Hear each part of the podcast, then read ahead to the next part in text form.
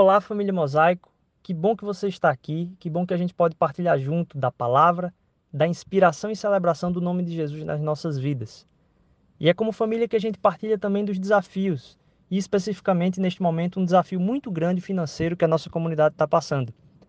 A gente tem falado aqui a respeito de generosidade e muitas vezes, talvez até ah, falando muito encabuladamente a respeito disso, mas venho lembrar aqui a importância da sua contribuição. A gente não está aqui para celebrar as quantidades que a gente coloca à disposição do Senhor. A gente está aqui para celebrar a doação e a entrega do nosso coração. E é diante desse desafio financeiro que a nossa comunidade tem passado, inclusive levando a gente a ter conversas difíceis com o dono do nosso prédio, que a gente vem colocar também aqui como uma abertura desse tema familiar também, da necessidade do clamor da sua contribuição. É muito importante o seu envolvimento, a doação, não da quantidade, mas do seu coração. Então é no espírito de oração mesmo que eu queria convocar você a ajudar e contribuir, somando esforços para continuar esse ministério que tem abençoado a vida de tantas pessoas. E é nesse intuito de adoração também, porque é uma entrega de adoração ao nome de Jesus e quem ele é, não quem nós somos, que a gente entra no tempo de palavra. Que Deus abençoe sua vida e que esse seja um tempo muito enriquecedor para você. A gente continua juntos, lutando juntos, nos suportando juntos. Deus abençoe.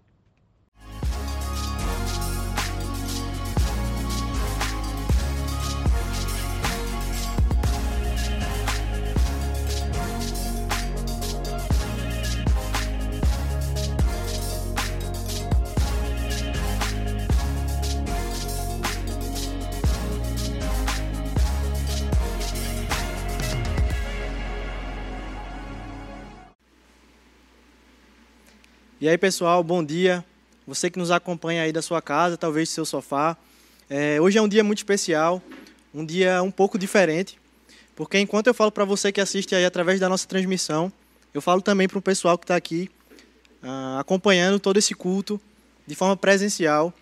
É, a gente logo cedo teve um encontro, ah, um café com os líderes, líderes de pequeno grupo, ah, líderes de equipes também. A gente pôde partilhar um pouco desse tempo de mesa. E depois eles ficaram para participar de forma presencial. Afinal de contas, graças a Deus, o índice de, de ocupação das UTIs aqui no nosso estado é, diminuiu bastante. E se for da vontade dele, no próximo domingo a gente vai se encontrar de forma presencial. A gente vai abrir as inscrições, a gente vai ter aqui na nossa igreja realmente é, o culto com todo mundo que estiver interessado, que quiser vir e que estiver podendo realmente. A gente entende que algumas pessoas ainda estão se privando nesse momento de, de dificuldade mesmo que a gente enfrenta, mas graças a Deus a gente está tá voltando. E se você reparou, a gente nesses últimos domingos a gente tem falado sobre é, um tema cujo sobre um tema que o nome é A Casa é Sua.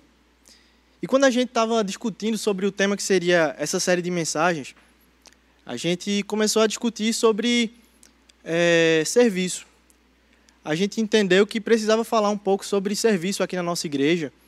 E uma das coisas que a gente viu que era extremamente necessário de ser falado era é, a ideia de pertencimento.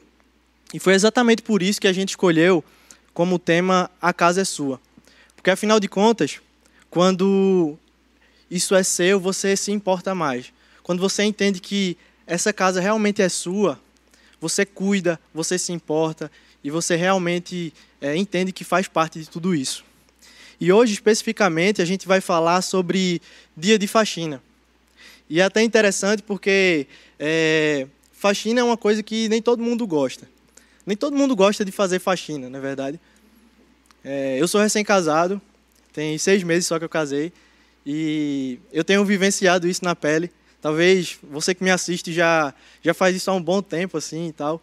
E sabe que muitas vezes é cansativo. Você chega do trabalho e tá aquela louça lá e você, poxa, tenho que lavar essa louça. E às vezes é cansativo você ter que varrer aquilo que está sujo, mas alguém precisa fazer. Alguém precisa assumir responsabilidades e fazer aquilo que precisa ser feito. É por isso que a gente colocou como subtema Dia de Faxina um dia de assumir responsabilidades com a casa. Tem uma frase do Mahatma Gandhi que eu acho muito interessante. ele vai dizer que quem não vive para servir, não serve para viver. Olha só que interessante. Quem não vive para servir, não serve para viver. E para falar de serviço e para falar de responsabilidades, eu queria ler com você Romanos capítulo 12. Então, se você aí na sua casa está com a sua Bíblia, é, abre aí em Romanos capítulo 12. Vai ser bem importante que a gente possa acompanhar cada versículo. Romanos 12 a partir do verso 3. Talvez você pode marcar, sublinhar alguma coisa, vai ser bem, bem detalhado esse texto.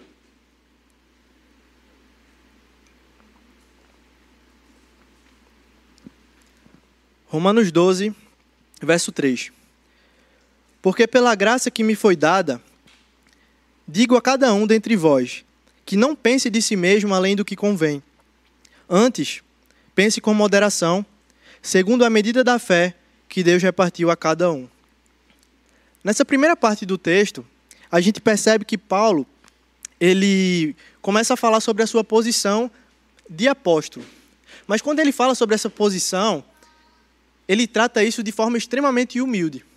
Olha só como ele fala: pela graça que me foi dada. Ou seja, Paulo não chega dizendo eu que sou Paulo, eu que sou apóstolo, eu quero dizer para vocês o seguinte. Não, ele diz: pela graça que me foi dada.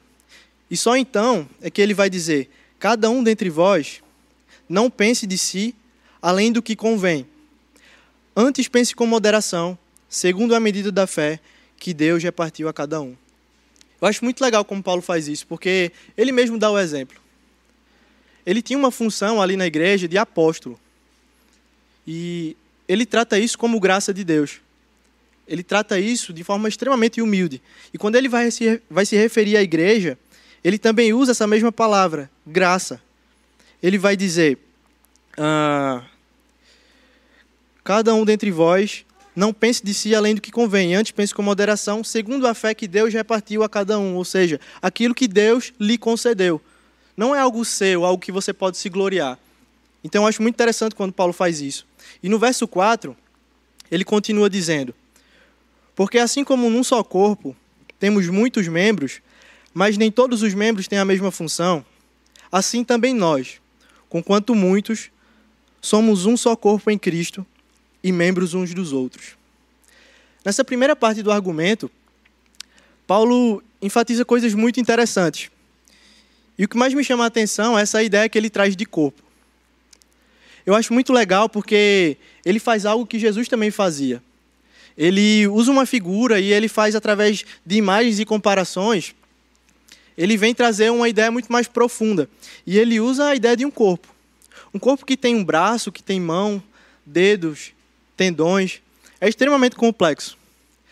Minha irmã ela faz medicina e, e às vezes eu fico com pena dela porque ela tem que estudar cada parte extremamente detalhada do corpo. E se você é da área de saúde, se você já cursou a área de saúde, você sabe muito bem o quanto o corpo humano é complexo. Então, por isso que eu acho muito legal quando, quando Paulo escolhe o corpo para exemplificar a igreja. E até mesmo olhando para mosaico, algo muito interessante é que mosaico é um único objeto, mas que é totalmente fragmentado. E que esses fragmentos juntos formam uma única peça. Então, eu acho que essa ideia que Paulo traz para a gente é de que cada fragmento, de que cada parte do corpo é extremamente importante. E na continuidade do texto, a partir do verso 6 em diante, ele vai tratar de forma bem detalhada cada partezinha desse corpo. E a primeira que ele escolhe para falar é profecia. Olha só o que diz no verso 6. Tendo, porém, diferentes dons, segundo a graça que nos foi dada, se profecia, seja segundo a proporção da fé. Paulo começa falando sobre esse dom, especificamente sobre profecia, e que ao longo da história da igreja, muito se tem discutido acerca desse dom. Muito se discute, muito se, se fala sobre esse dom de profecia. Mas eu acredito que o que Paulo está querendo trazer aqui para a gente, o que ele está querendo realmente enfatizar nesse texto, é um pouco diferente do que dizem por aí. É comum você ouvir que alguém profetizou, ou seja, alguém falou alguma coisa sobre um acontecimento futuro e revelou para as pessoas que aquilo era algo da parte de Deus. É como você ouvir essas coisas. Só que muitas vezes isso nos leva a caminhos um pouco incoerentes com a Escritura, em, algum, em algumas situações. E quando eu falo isso, eu não falo porque eu acho que Deus ele não pode agir mais de maneira sobrenatural. Sim, eu acredito que Deus pode agir de maneira sobrenatural. Eu acredito que Ele pode se revelar de uma maneira extraordinária, inclusive nos dias atuais. E algo muito interessante é o, o exemplo do John Piper. John Piper é um pastor americano que muito me influenciou uh, na minha adolescência. Foi o cara que, que me fez gostar de teologia, que me fez uh, ter esse desejo realmente de fazer seminário. E tem um vídeo que ele fala sobre uma oração que ele fazia muito quando ele era jovem. Por muito tempo, ele orou pelo dom de línguas. Por muito tempo, ele pedia a Deus incessantemente: Deus, eu quero muito falar em línguas. Até o momento que, em uma oração, ele entendeu da parte de Deus que Deus já tinha concedido um dom a ele. E esse dom era o dom de profetizar. E fica extremamente claro que aquele homem, ele tem sim o dom de profetizar. Porque ele é alguém que olha para as escrituras, que olha para a palavra de Deus e sabe aplicar a realidade. Alguém que orienta as pessoas pela palavra. Quando nós olhamos para o profeta nos dias atuais, nós entendemos que profeta é aquele que pega as escrituras, olha para o que tem lá, olha para a realidade e que sabe aplicar a realidade. Então, se você aqui na nossa igreja, se você tem desempenhado esse papel, seja em pequeno grupo, esse papel de ensinar, esse papel de olhar para as escrituras e para a realidade e assim aplicar, se você tem feito isso, o seu papel é extremamente importante aqui na nossa igreja. E a gente valoriza isso muito, muito mesmo. O que Paulo está dizendo é que se, se o seu dom é de profetizar, seja segundo a proporção da fé. Ou seja, seja fiel às Escrituras, seja fiel às bases da fé. Aquilo que você, que você fala não pode ser algo que vem simplesmente de você, mas tem que ser algo baseado na medida da fé, como bem diz o texto. E Paulo continua no verso 7. Verso 7 ele vai dizer: se ministério, dediquemos-nos ao ministério. Ou que ensina, esmere-se no fazê-lo. Nesse verso 7, nós encontramos mais dois grupos desse corpo. E o primeiro deles é ministério, é o que aparece aqui na minha versão. Mas a palavra original é diaconia. E talvez você já está até um pouco familiarizado com essa palavra diácono. Em algumas igrejas mais institucionalizadas, é, possuem pessoas com cargo de diácono, inclusive, na igreja. Mas originalmente essa palavra ela traz a ideia de pessoas que servem, que serviam às mesas, por exemplo, durante um jantar. Pessoas que servem. A NVI vai dizer: se o seu dom é servir, sirva. Ou seja, se Deus tem te concedido esse dom de servir, sirva. Utilize do dom que Deus te deu para que você edifique a igreja. Quando nós olhamos aqui para para todo esse sistema operacional da nossa igreja, nós percebemos que existem muitas áreas de serviço em que você pode atuar, que você pode ajudar. Inclusive, a gente está aqui, enquanto eu falo para vocês, o pessoal da liderança está aqui atrás da câmera. Muitos deles chegam falando: caramba, eu estou precisando de pessoas para ajudar, pessoas que, que sirvam junto com a gente, para que a gente possa dividir as cargas para que a gente possa dividir as escalas também de serviço aqui na igreja. Ah, a gente tem o pessoal da transmissão que está fazendo esse culto aqui para a gente. E a gente está precisando sim de pessoas para servir. E o que Paulo está dizendo é: se Deus tem te dado esse dom, serve. Se você acha que você não, não tem, talvez, alguma facilidade de, de desenvolver a área de tecnologia, como eu acabei de falar sobre transmissão, chega junto, a gente te ensina. A gente tem outras áreas, como a área do acolhimento, pessoas que, que chegam na igreja e precisam ser recebidas. Então, a gente quer também dar uma chamada para que você possa entender o que Paulo está dizendo. Se Deus tem te dado esse dom de servir, sirva, chegue junto com a gente. E continuando aqui no mesmo texto, a gente vai encontrar o que ensina. O que ensina, esmere-se no fazê-lo. A NVI vai dizer: se o seu dom é ensinar, ensine. Nós temos aqui na nossa igreja a, a escola mosaico, que infelizmente, devido a essa situação da pandemia, a gente deu uma parada. mas é algo extremamente importante e fundamental na nossa comunidade. Inclusive, se Deus tem te dado esse dom, se Deus tem te dado esse talento, se você ensina de forma secular, se Deus te deu esse dom, chega junto. Vem para perto porque a gente quer partilhar desse dom que Deus te deu para edificação do corpo, para edificação da igreja. Então fica aí um encorajamento para você também que tem esse dom de ensino. O verso 8, ele vai começar com a palavra exorta. Ou o que exorta, faça com dedicação. Essa palavra exorta, ela se encaixa perfeitamente naquele que é o líder, por exemplo, de um pequeno grupo, ou aquele que discipula alguém. E talvez você olhe para essa palavra exorta e fique até um pouco receoso.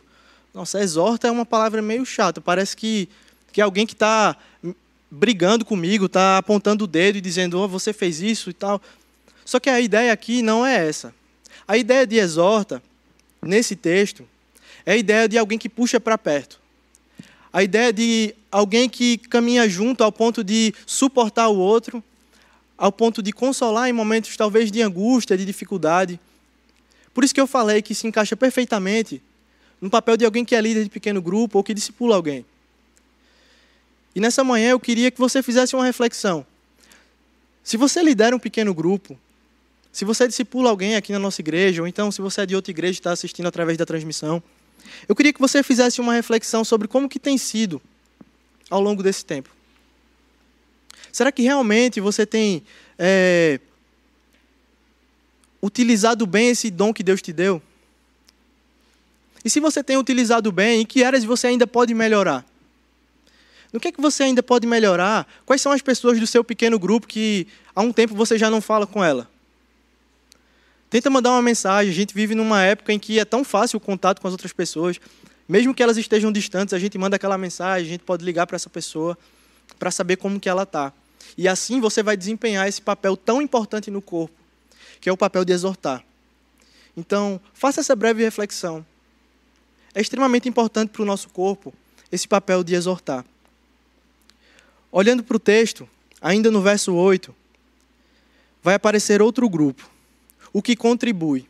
E o texto vai dizer que o que contribui, que faça isso com liberalidade. A NVI, inclusive, vai falar que deve ser feito com generosidade. Como vocês têm acompanhado aí nos últimos, nos últimos cultos, a gente tem trazido atualizações acerca do nosso caixa, acerca das nossas finanças aqui da igreja. E a gente tem passado por um momento de dificuldade, como o Rodrigo já chegou a comentar, de cogitar entregar o nosso prédio. Mas ao mesmo tempo que a gente olha para uma situação difícil, a gente percebe que algumas pessoas chegaram junto. Algumas pessoas ah, olharam para essa dificuldade e disseram: não, a gente precisa fazer alguma coisa. A gente precisa ser generoso, a gente precisa entender o nosso papel e a gente precisa contribuir para que realmente a gente possa manter toda essa estrutura. Para que a gente possa é, ter, os, ter os encontros de forma presencial, como a gente tanto espera e que a gente tanto aguarda. Então, como o texto fala, que contribui, faça isso com liberalidade. Se você, nesse tempo, talvez por esquecimento, é interessante porque algumas pessoas até falam: Poxa, eu esqueci. Cara, lembra, a casa é sua. A casa é sua, então assuma as responsabilidades. A casa é sua, pague a conta. Chegue junto. Se Deus tem te dado é, esse privilégio de, de contribuir, contribua. E contribua com generosidade contribua com liberalidade. Ainda no verso 8, Paulo vai falar sobre mais um grupo dos membros. O que preside. O que preside, faça isso com diligência. E aí eu queria chamar sua atenção para essa parte, porque ela é muito importante no texto. O que preside, faça isso com diligência. Por que, que essa parte é tão importante? Porque aí onde você vê essa palavra diligente, ou então na NVI, aparece zelo, existe uma palavra que se chama spudei. E é uma palavra estranha, é uma palavra grega, que foi escrita originalmente. Acontece que spudei é uma palavra que tem muitos significados, e eu vou ler alguns deles aqui para vocês. Afobação, pressa, ansiedade, diligência, ansiedade em executar, promover ou empenhar-se por algo. Fazer com toda diligência, interessar-se com muita seriedade. Quando Paulo fala sobre os que presidem, ele está falando sobre os que lideram. Inclusive a NVI ele, ela vai trazer a tradução como os que lideram. Ou seja, se você lidera alguma área na nossa igreja, se você é líder de alguma área, se você é líder de pequeno grupo, faça isso com espudei, faça isso com uma diligência enorme, com uma responsabilidade muito grande que Deus colocou na sua mão. Entenda isso como algo que Deus lhe concedeu para que você cuide. Deus te deu esse dom de liderar. Vai lá e faz com espudei. Então guarda essa palavrinha porque a gente ainda vai voltar nela. Ao longo do texto a gente vai voltar nessa palavrinha porque ela vai aparecer mais uma vez. Espudei. E continuando o texto, no verso 8 ainda, ele vai terminar com o último grupo.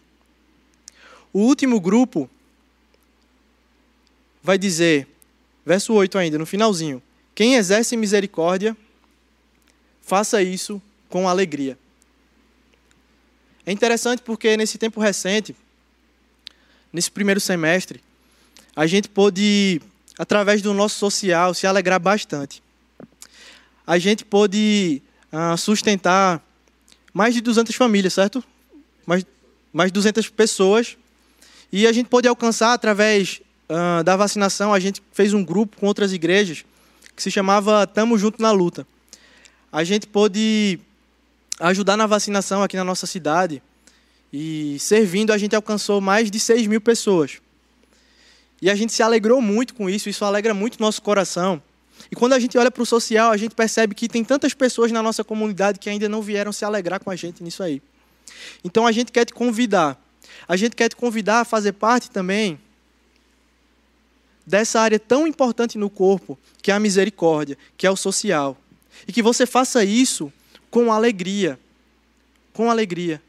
É impossível você não se alegrar servindo outras pessoas. A gente, aqui na igreja, fez uma, uma bancada aqui na frente e as pessoas das comunidades vinham pegar as cestas básicas.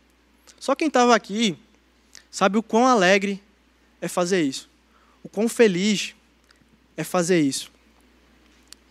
Mas continuando o texto, no verso 9, Paulo ele vai continuar uma parte que é extremamente importante no texto. Muito importante. Olha só o verso 9 que vai dizer: O amor seja sem hipocrisia, detestai o mal, apegando-vos ao bem. Verso 10: Amai-vos cordialmente uns aos outros com amor fraternal, preferindo-vos em honra uns aos outros. Essa primeira parte do verso 10 é muito importante. Amai-vos cordialmente uns aos outros com amor fraternal. Essa parte é muito importante porque a gente vive numa época em que as pessoas vão num prédio, num final de semana, vez ou outra, assistem um culto de mais ou menos uma hora e se denominam membros de uma igreja. Infelizmente, isso se tornou normal. Sim, nós sabemos que bons cristãos eles vão à igreja. Beleza. Mas você já leu o Novo Testamento alguma vez? Alguma vez você já leu o que tem lá em Atos? Como que funcionava a igreja que era guiada pelos apóstolos? Consegue imaginar algum personagem bíblico que tenha simplesmente ido à igreja? Imagina só esse bate-papo entre Pedro e Paulo. E aí, Pedro? Que igreja você está frequentando? Ah, eu estou indo naquela igreja tal e o som deles é ótimo. O kids deles é é muito bom também. E é, eu estou gostando, sabe? E aí Paulo diz: Ah, que legal. Qualquer dia desse eu vou lá conhecer. Que tal no próximo domingo? E aí Pedro olha para ele e diz: Então, cara, é porque no próximo domingo eu já, já marquei com os amigos de ir para a praia, então é, eu não vou estar tá lá. Mas talvez daqui uns dois domingos a gente, a gente vê um dia aí a gente se encontra. Percebe como que tudo isso é muito estranho comparado ao que a gente encontra no Novo Testamento?